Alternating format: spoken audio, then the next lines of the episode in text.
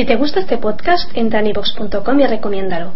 Así le ayudarás a que gane visibilidad en la mayor biblioteca de audio a la carta en castellano, donde además encontrarás centenares de programas de radio, monólogos, audiolibros, conferencias y otros muchos audios de diferentes temáticas. Ah, y recuerda que iVox es con V. Una bestia de las nieves lleva años acechando las montañas de Colorado. Nunca he visto nada igual a lo que vi aquel día. Los testigos afirman que esa criatura enorme chilla con enorme potencia y no teme a los humanos. Si esa cosa se te acerca, quizá no tengas escapatoria. Dicen que ese monstruo se alimenta de alces y otros animales de la zona. Marcas de una garra y sangre de caballo. Monstruos de leyenda lanzará una expedición equipada con la última tecnología para intentar determinar la identidad de la criatura. No sé de ningún animal que viva en esta región y deje huellas como esas. Aquí no hay osos que pesen entre 400 y 500 kilos. Todo para revelar al depredador que acecha estas montañas. Y parece que algo o alguien estuvo aquí no hace mucho. ¿Qué es eso? Creo que he visto algo. Va, va, va, va. Personas de todas partes del mundo aseguran haber visto monstruos. ¿Realidad o imaginación? La ciencia busca respuestas en Monstruos de leyenda. La bestia de las nieves. Colorado. Este paraíso natural está dominado por las montañas rocosas, la población más grande del mundo de alces y algo más. Una criatura peluda y aterradora pasea por estas maravillosas montañas en busca de comida. Conozco los sonidos de los animales de la zona y eso no me suena en absoluto familiar. En cuanto vi las huellas, noté cómo me estaban mirando. Aquello se irguió sobre dos patas junto al estanque y miró directamente hacia mí. Hay cosas en este mundo que no podemos explicar científicamente. Esta es una de ellas. Los informes de los testigos dicen que se trata de una criatura de entre 2 y 3 metros de altura, que camina erguido y cuyos brazos y manos son enormes. Se cree que el animal pesa entre 200 y 300 kilos, deja huellas de gran tamaño y lo más sorprendente, se parece a una bestia histórica que según las leyendas habitaba en montañas similares. Existen historias muy parecidas sobre criaturas semejantes al hombre o a un gorila que vivían en los bosques. Cathy Lell lleva 36 años trabajando como historiadora y periodista en Colorado. Ha estudiado con detalle las historias de estas criaturas a lo largo del tiempo. La primera referencia a esta criatura data de 1880 y apareció en un periódico de Leadville.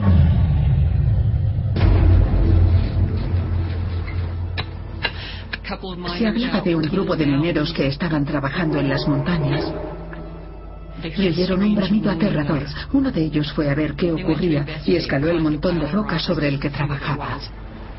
Cuando el minero llegó a lo alto y miró al otro lado, se encontró algo inesperado. Dijo haber visto una criatura enorme y peluda. Mitad hombre, mitad bestia. Algo que no había visto antes.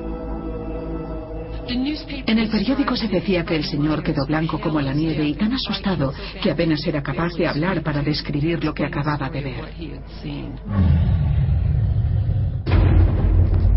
Cada historia describía al animal de una manera diferente, pero todas hablaban de una criatura entre humana y gorila mucho más alta que un humano y mucho más grande también, entre los 200 y los 500 kilos según el informe, peluda y con piernas y brazos muy largos. Pero a pesar de los numerosos informes hay quien todavía se muestra escéptico ante la existencia de la bestia. Para Bill Haker, biólogo de la División de Vida Silvestre de Colorado, la falta de pruebas irrefutables es lo esencial. Si de verdad existiese, llamémosle pies grandes o lo que sea, tendríamos que haber encontrado pruebas físicas. Quiero decir, ¿de qué se alimentan? ¿Por qué no hemos encontrado restos de sus presas? O huesos, no sé. Aunque fuesen vegetarianos, como creen algunos, tendríamos que saber ya de qué se alimentan. Para Bill, la poca frecuencia con que se ha visto la criatura también genera dudas. Tendríamos que haberlo visto muchísimas más veces o haber encontrado señales de su posición. Pero son precisamente los encuentros que sí ha habido lo que han convencido a muchos de su existencia. El investigador Keith Foster lleva 15 años estudiando los casos de la zona. Por extraño que parezca, en Colorado, las veces que han visto a la bestia No eran campistas ocasionales, sino gente acostumbrada a pasar un tiempo considerable en esta zona salvaje, por lo que su credibilidad es mayor. Keith Foster ha catalogado más de 100 informes sobre la criatura. La mayoría de ellos se concentran en una zona cercana a Pikes Peak, una parte de la cordillera de las montañas rocosas situada a 80 kilómetros de Colorado Springs. Estas fotografías se tomaron en las montañas entre 3.000 y 3.400 metros de altura. Forman parte de las últimas veces que se le ha visto en la zona. Las huellas en sí son enormes y entre ellas hay una separación de entre metro veinte y dos metros. No hay ningún animal en la zona que deje huellas de ese tipo separadas tanto entre sí. Debería ser fácil identificar la criatura. Keith cree que estas huellas son las de la bestia de las nieves. Y allí será donde Monstruos de Leyenda comenzará su expedición. El objetivo es averiguar la identidad del depredador. El equipo sobrevolará las montañas a más de 3.000 metros de altura en busca de pruebas. La manera más eficaz de encontrar una criatura de estas características en un terreno tan montañoso como al que vamos es en helicóptero. Paul Drexler, experto fotógrafo de vida salvaje, será el responsable de captar pruebas fotográficas de la criatura. Para esta misión ha escogido dos cámaras con estabilizadores giroscópicos. Una de ellas graba vídeos en alta definición. La otra es lo último en cámaras térmicas. Buscamos restos de calor o de energía de cualquier criatura que haya pasado por la zona. Para ello utilizaremos una cámara micro térmica. Esta avanzada cámara térmica nos muestra no solo el calor de algo que esté a la vista, sino también el calor residual que haya dejado cualquier actividad reciente. Lo que significa que podremos ver los restos de calor de las criaturas que hayan pasado por la zona que exploremos y saber hacia dónde fueron. Tendremos más pistas. En las zonas de montaña, si empieza a nevar, la misión consiste en aterrizar y no morir en el intento. Los peligros de volar a semejante altitud convertirán la expedición en toda una aventura, incluso para un piloto experto. La altitud supone varios inconvenientes. Por un lado, el viento, que puede ser muy fuerte. Hoy, por ejemplo, ya hemos recibido informes de un avión que ha sufrido turbulencias de nivel suave y moderado, lo que para nosotros supone un nivel fuerte. El otro inconveniente de la altitud es la falta de aire. Hay menos moléculas de aire ahí arriba y eso dificulta el vuelo. Hace falta más potencia, por lo que duran menos las reservas de combustibles.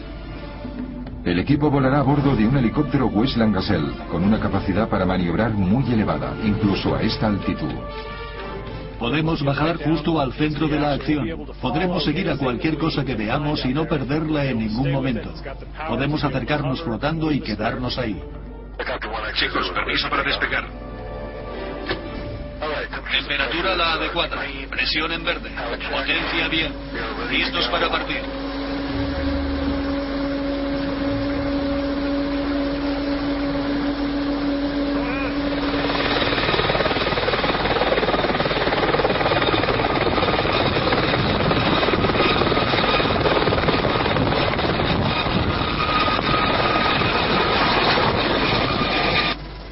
Espero que se mantenga el tiempo o tendremos problemas. A 8.000 pies de altura empiezan a notar las turbulencias.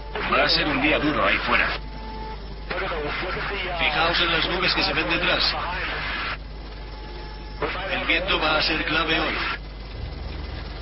Paul Drexler lo graba todo con su cámara, protegido del viento y de una caída mortal únicamente por el arnés.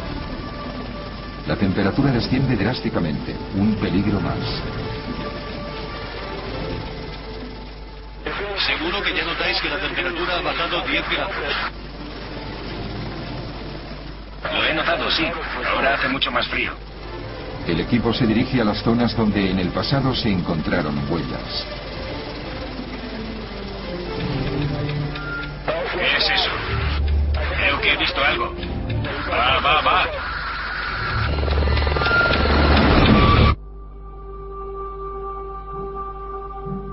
Monstruos de leyenda ha salido a las montañas de Colorado en busca de lo que algunos llaman la bestia de las nieves y que supuestamente está acabando con la población de alces.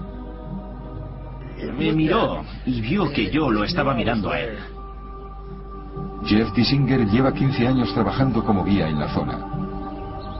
Un día, mientras buscaba un grupo de alces, se encontró de frente a la criatura.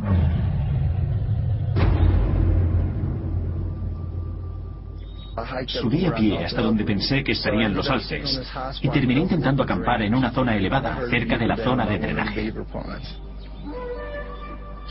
Abajo oí un grito junto al estanque y enseguida me concentré en averiguar qué pasaba.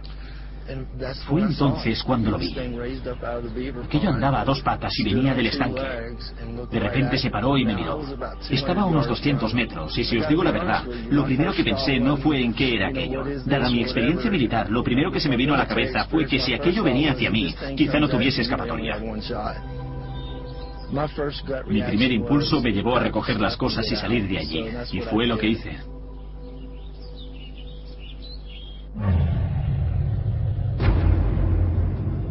Keith Foster cree que la criatura no apareció junto a los alces por casualidad. Hay varios indicios de que esa criatura es un depredador. Y los alces son muy comunes aquí en Colorado. Si ese animal se alimenta de alces, es normal que ronde la zona, que los siga y les dé caza. Pero también tiene que guardar las distancias si no quiere acabar extinguiendo su fuente de alimento. Keith Foster afirma que la criatura emigra con los alces por las montañas rocosas. Dice que por eso aparecen huellas en diversas zonas según la estación, aunque no se ha hecho ningún estudio concreto al respecto hasta la fecha.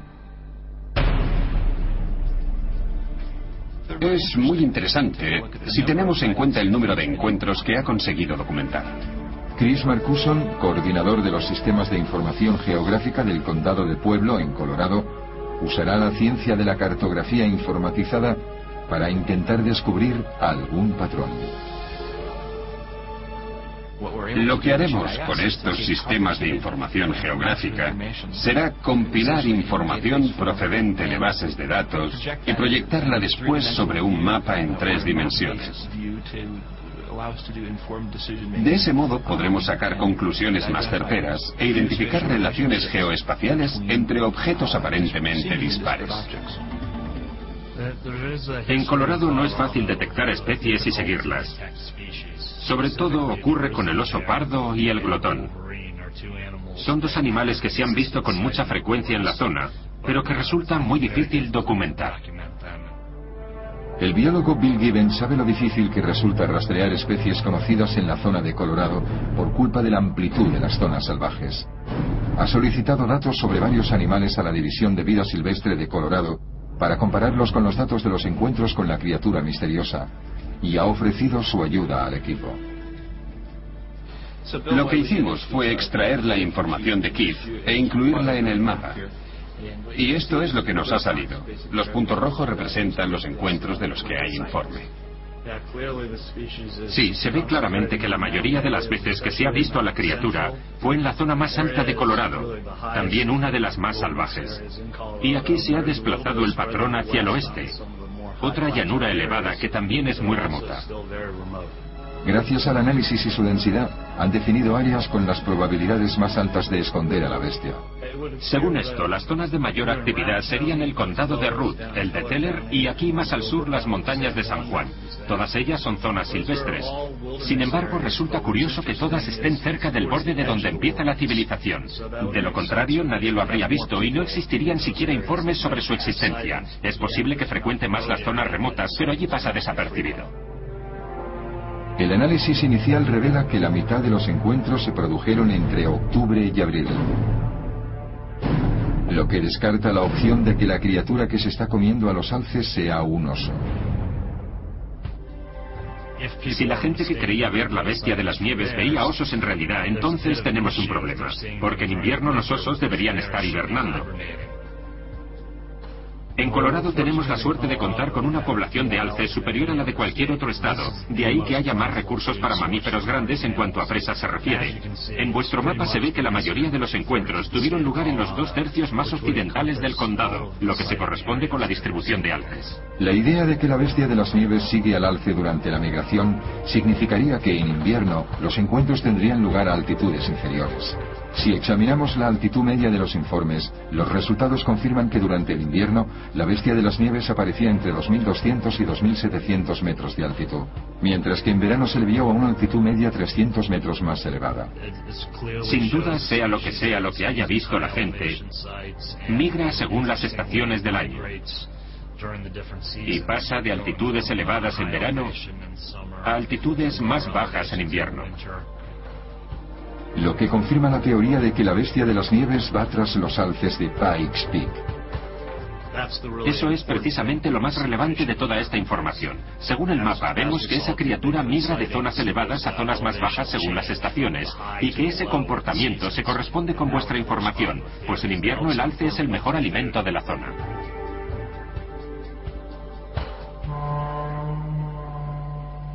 La expedición de monstruos de leyenda intenta identificar en qué zonas es más probable encontrar alces en busca de agua. La mayoría serán zonas de bosque, por eso el equipo parte en primer lugar hacia los árboles.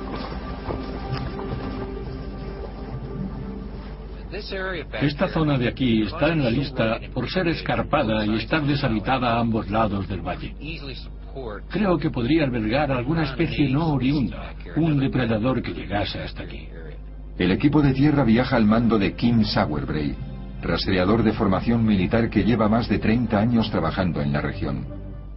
Hoy vamos a subir al valle. Es una zona del Parque Natural de Pike que se llama Cathedral Park y nos adentraremos en lo que nosotros conocemos como el último refugio. Trabajará conjuntamente con otros rastreadores para peinar las laderas de Pikes Peak, una zona que recibe visitas frecuentemente por parte de otros depredadores de alces como el puma o el lobo.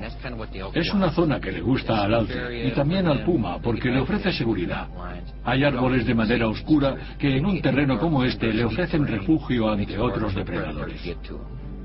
Durante los meses de invierno, el alce tiende a comer a alturas por debajo de la cota de nieve, que se sitúa en los 2.800 metros. Ahí será donde iniciemos la búsqueda.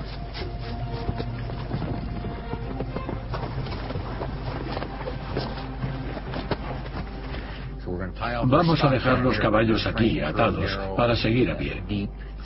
No nos queda otra opción. El terreno es muy rocoso y la ladera muy pronunciada.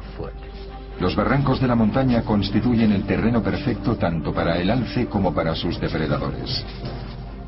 A los depredadores les gustan los lugares altos y oscuros, porque así pueden esconderse con facilidad hasta llegar a la presa y atacar por sorpresa.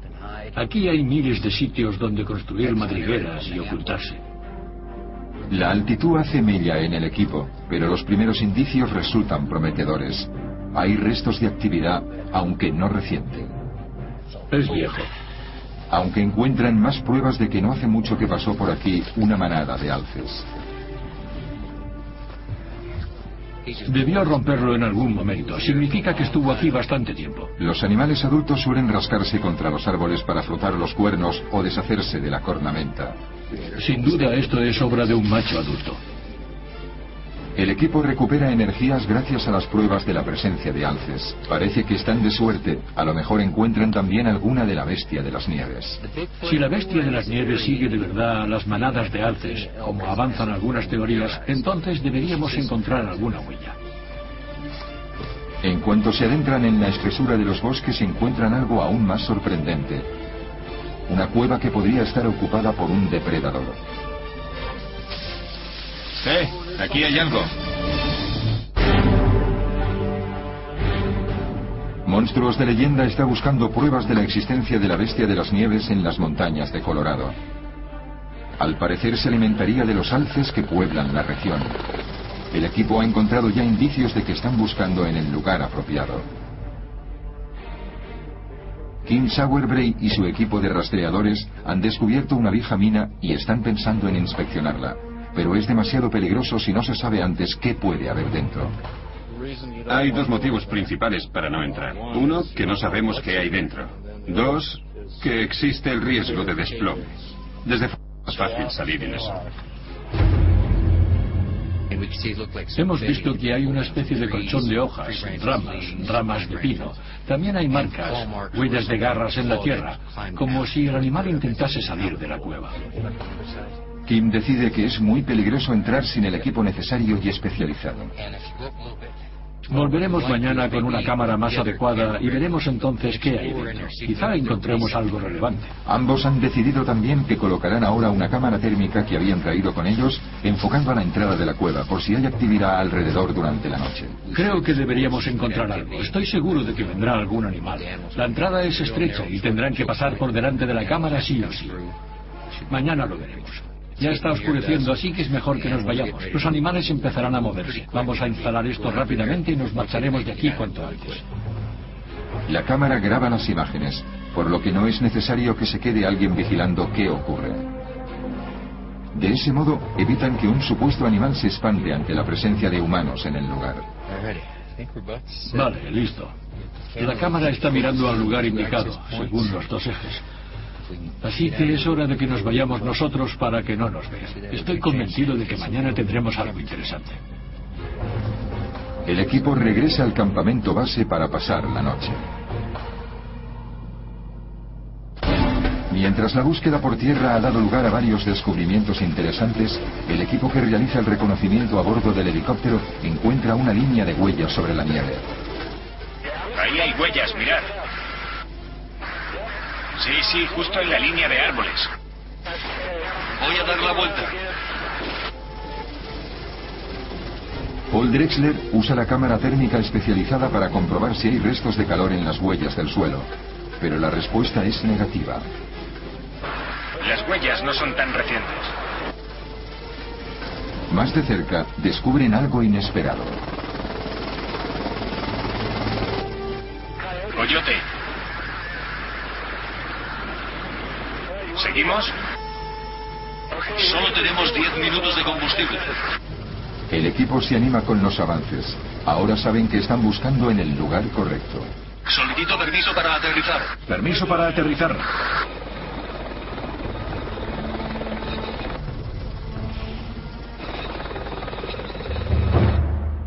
Estas huellas, conocidas como las huellas del río Eagle, fueron fotografiadas en abril del año 2000. Las encontró Bill Bryce, un pescador de la zona. Nunca he visto nada igual a lo que vi aquel día. Bill Bryce suele pescar con mosca para relajarse después del trabajo.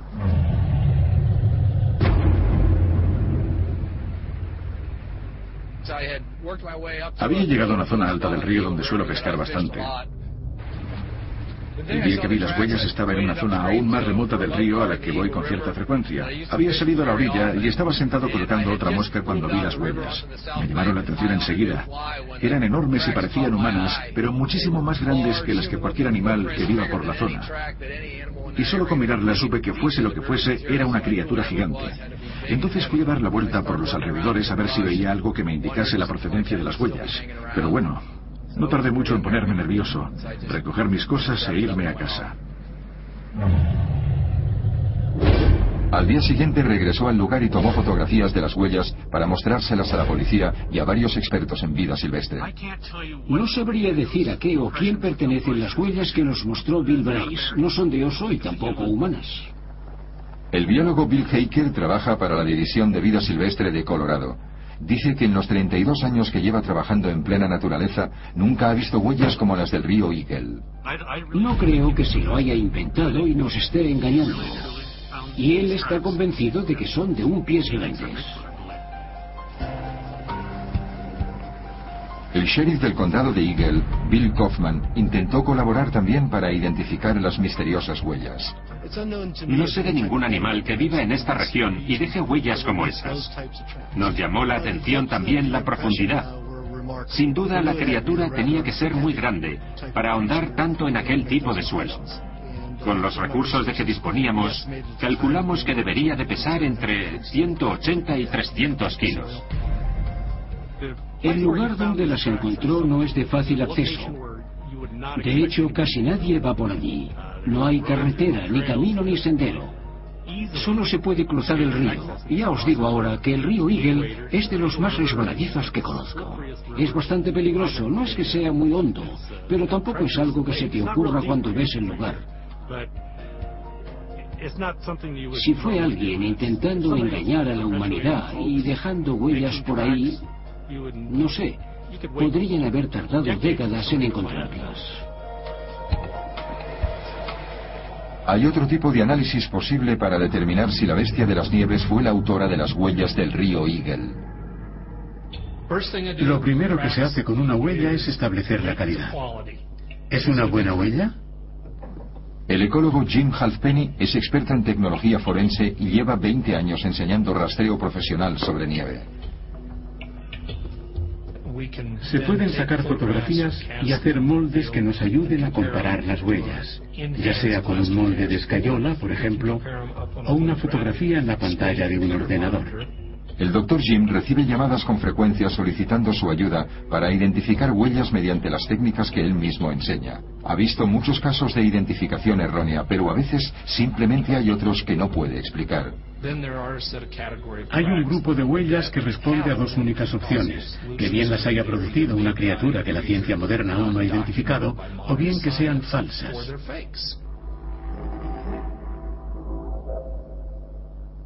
Monstruos de Leyenda llevará a cabo varios experimentos para determinar la identidad del depredador de alces de las montañas rocosas del Colorado. Bill Hiker usará el mismo tipo de suelo de donde se encontraron las huellas del río Eagle para calcular el peso de la criatura que las hizo. Con suerte, podrán averiguar de qué animal se trata. Que yo sepa, nunca se ha hecho nada semejante. El equipo de monstruos de leyenda se ha basado en las fotos del río Eagle para hacer una réplica de las huellas. Las fotografías son muy buenas.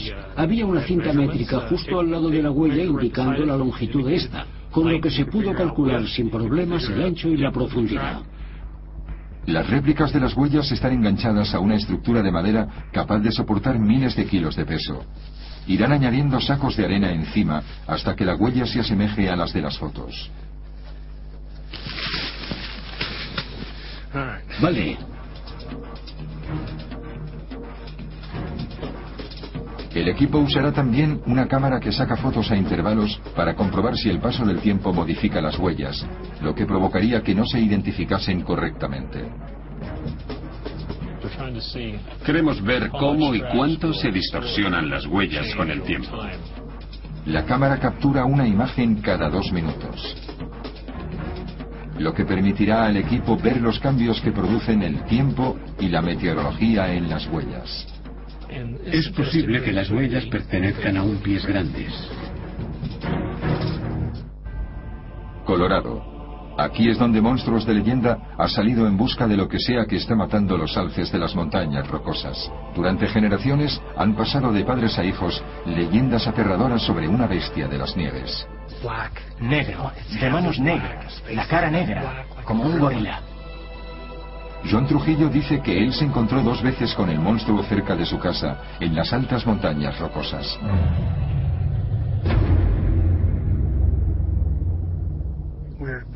Habíamos iniciado un fuego pequeño para hacer una barbacoa justo antes de anochecer. De repente oímos un ruido como cuando se caen algunas rocas. Después vimos llegar a los caballos. Venían corriendo al galope desde el campo, con los ojos muy abiertos y completamente asustados. Fue entonces cuando oímos el primer grito o aullido. Segundos después oímos el segundo, que duró, no sé, entre cuatro y cinco segundos. La pareja aterrada dejó el lugar de inmediato sin darse cuenta hasta la mañana siguiente de que los caballos traían marcas de garras en el lomo, desde las costillas hasta las patas traseras. No tenían ni idea de qué depredador podía dejar semejantes marcas. Más adelante llegó el segundo avistamiento. Por la mañana temprano, mi padre salió a ayudarme a dar de comer y beber a los caballos. Teníamos un perro que estaba acostumbrado a salir corriendo para afuera en cuanto abríamos la puerta de casa, sin miedo a nada. Aquel día echó a correr hacia los corrales y él y mi padre vieron algo al mismo tiempo. El señor Trujillo vio una figura de entre dos metros y medio y tres metros de altura, de pelaje negro caminando a dos patas entre los árboles. Cuando intentaron acercarse ya se había marchado. El perro volvió corriendo a casa de inmediato, muy asustado. No conseguimos que saliese afuera en las dos horas siguientes. En busca de pistas nuevas, un equipo de monstruos de leyenda ha subido a lo alto de los bosques para encontrar la criatura. En el proceso han descubierto lo que creen que va a ser la zona ideal para buscarla. Si queremos encontrar ese monstruo, sin duda este es el mejor sitio donde buscar. Aquí tiene todo lo que necesita, agua, comida, los animales que cruzan por aquí, sus presas. En esta zona también hay una mina abandonada con indicios de reciente ocupación por parte de un depredador. Creen que podría ser la guarida de la bestia de las nieves. Una de las cámaras que vamos a usar tiene unas lentes especiales con un ángulo amplio. De ese modo podremos ver sin problemas lo que hay dentro de la cueva. Creo que lograremos extender la base unos dos metros y medio, así que deberíamos ver lo que hay en el interior del agujero. Las primeras exploraciones revelaron que la mina estaba vacía, pero eso no descarta que algún depredador de gran tamaño haya decidido albergarse bien escondido en el interior. La cueva estuvo ocupada y no hace mucho. Hay hojas y ramas en el suelo y es lo suficientemente grande como para que un animal pueda vivir cómodamente dentro.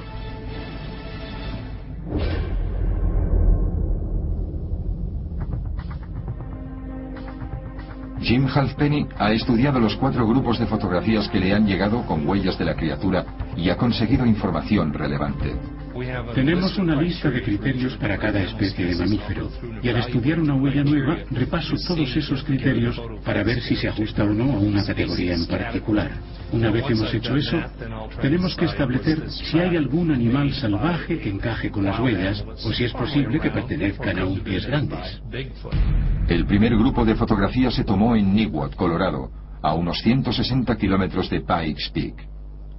A primera vista sí parece que puedan pertenecer a un primate como el pies grandes. Los dedos se ven con claridad. Además tenemos varias hojas de pilo al lado que nos ayudan con la escala de la foto. Esos dedos, sin embargo, no forman un arco. Si pensamos en nuestros pies, veremos que los dedos suelen formar un arco suave. No aquí.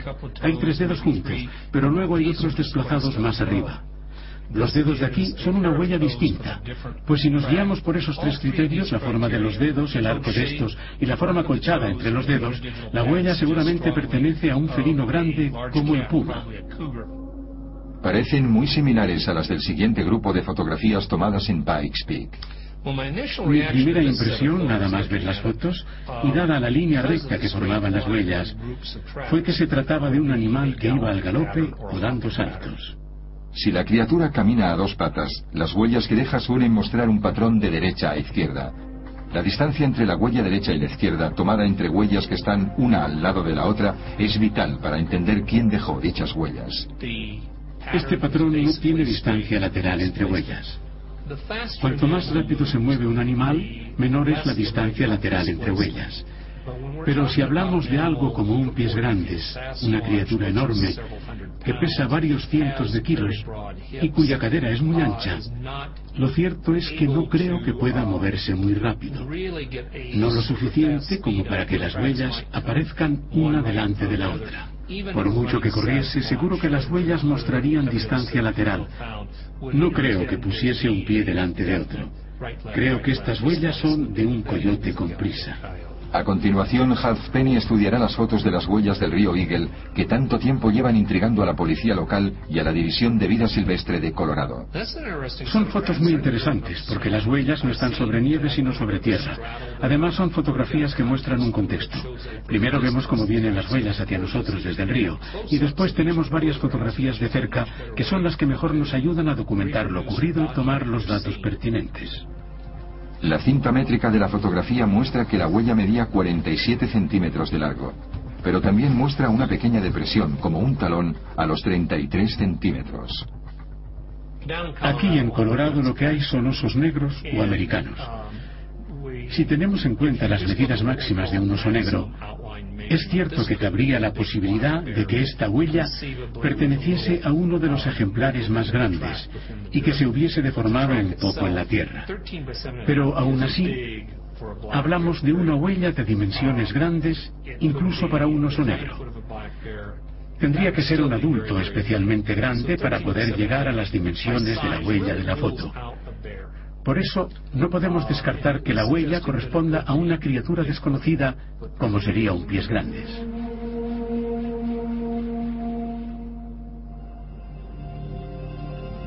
Monstruos de Leyenda está realizando un experimento para calcular el peso aproximado de la bestia de las nieves que acecha la zona. Una más, voy yo. Tras colocar 135 kilos de peso en sacos de arena, comprobarán la huella que ha dejado en el suelo la estructura de madera. Sí, bueno, un oso negro medio puede pesar 135 kilos, pero aún así sería un oso bastante grande, sin duda. Ahí está. Se ve el talón por aquí abajo. Aquí vemos que la huella sube, pero apenas se distingue nada más. Nos va a hacer falta mucho más peso. Entre ambos hombres añaden otros 110 kilos, lo que suma un total de 245 kilos. Las huellas resultantes siguen siendo mucho más suaves que las que se ven en las fotografías del río Eagle. 245 kilos es mucho peso ya para un oso negro. Aquí se ve el talón, pero no sé. La huella en sí sigue sin mostrar uniformidad. Vamos a subir. ¿Cuánto? Vamos a poner cuatro bolsas más. Eso sumaría 355 kilos. Vamos, el equivalente al oso negro más grande jamás visto en Colorado. La búsqueda aérea se ha visto afectada por el tiempo una vez más. Los fuertes vientos y la nieve implican que volar es extremadamente peligroso. Sería prácticamente imposible encontrar a alguien que quisiera acompañarnos para grabar lo que haya sobre la nieve. En estas condiciones es imposible.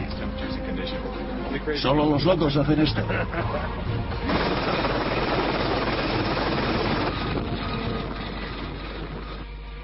La tormenta obliga al equipo a mantenerse por debajo de los 11.000 pies de altura que querían alcanzar. Se acerca una ola de frío, mucho frío. Esta altura está muy por debajo de la cota de nieve actual. Difícilmente habrá alces pastando por aquí, lo que dificulta también la presencia de huellas de sus depredadores. Nos vamos a acercar con el helicóptero a una zona más al norte a ver si encontramos un lugar más adecuado. La ventolera nos está dificultando mucho el vuelo y apenas hemos visto nieve y huellas. El tiempo empeora, pero el equipo ve mejorar sus expectativas. Allí hay nieve y se ven huellas. Allí hay huellas. Sí, cierto.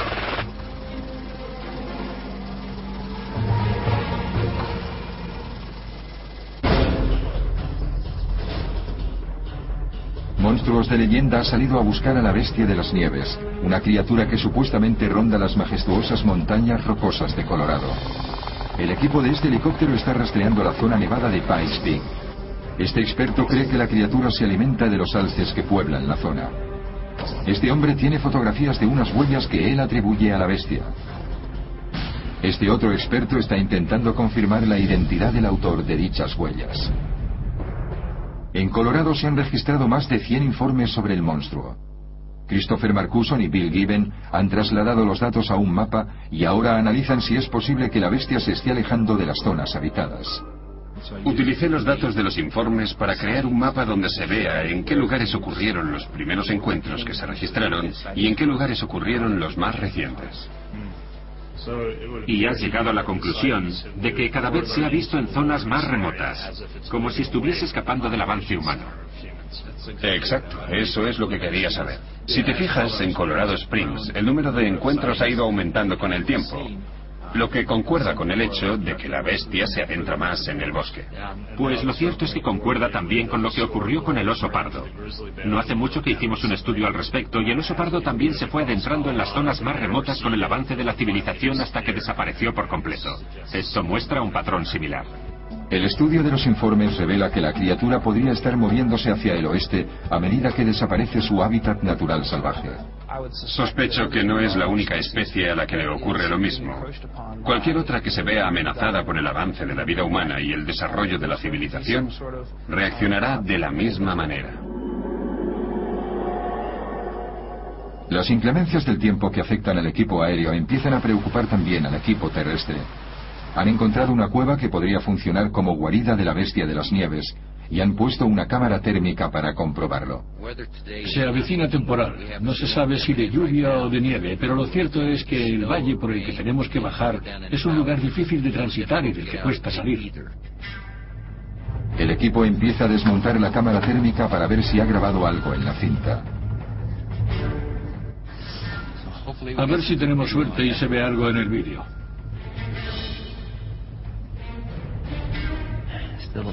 No hay nada que se mueva, ni siquiera alrededor. Pero estoy convencido de que podría haber algo. El hábitat para albergar una criatura extraña y desconocida existe. Sigue el estudio de huellas. Han enviado al doctor Jim Halfpenny las imágenes que tomaron con la cámara a intervalos programados. En el experimento de la cámara a intervalos podemos ver que los efectos son considerables e impresionantes. Hay huellas que se unen entre sí hasta parecer una única huella enorme. Varias huellas individuales que se alargan y crecen hasta parecer huellas gigantescas. Para este experimento usamos huellas de alce, de oso y humanas. Fue muy fácil ver cómo las huellas de oso se transformaban enseguida para parecerse a las de un pies grande. Lo mismo ocurría con las huellas humanas. Las de alce no se modifican de la misma manera. Es difícil que se confundan con unas huellas de pies grandes. Pero las de oso y las humanas sí. Esas fácilmente se confunden con las de una bestia gigante. Jim Halfpenny concluye que es muy fácil confundir huellas sobre la nieve. Sin embargo, no puede decir lo mismo de las que se marcan sobre tierra. Lo que vemos ahora en pantalla son fotogramas que muestran los primeros instantes del experimento y fotogramas que muestran los últimos instantes, todos de huellas sobre tierra. Así como las de nieve cambiaban drásticamente, estas no tanto. Aquí simplemente se pierde calidad en la huella, pero no varían tanto el tamaño o la forma. El experimento ha demostrado que sobre las huellas impresas en tierra, los cambios con el paso del tiempo son mínimos lo que implica que estas huellas no se explican por identificación errónea del animal. La otra parte del experimento también señala a una posible existencia de una bestia de las nieves todavía desconocida para el ser humano.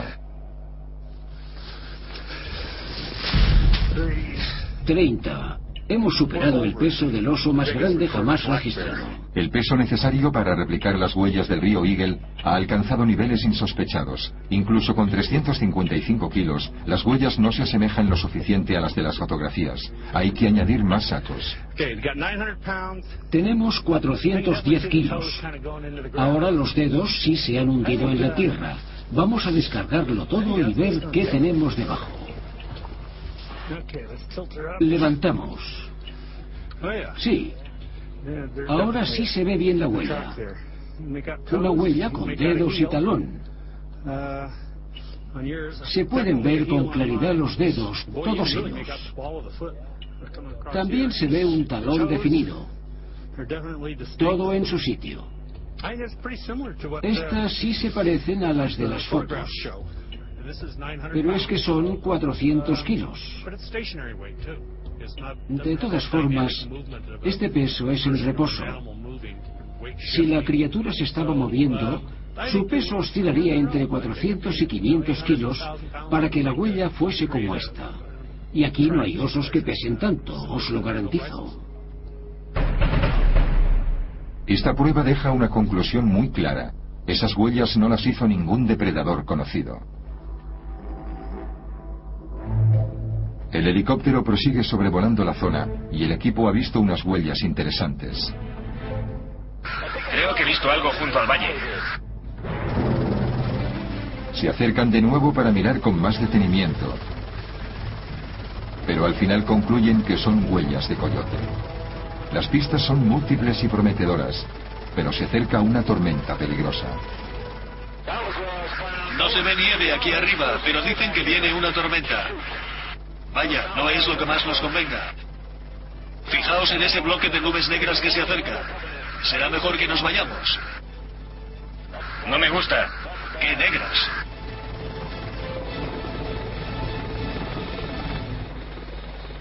El equipo de monstruos de leyenda ha logrado determinar que la bestia que ronda estas montañas es más grande que cualquier otro depredador conocido.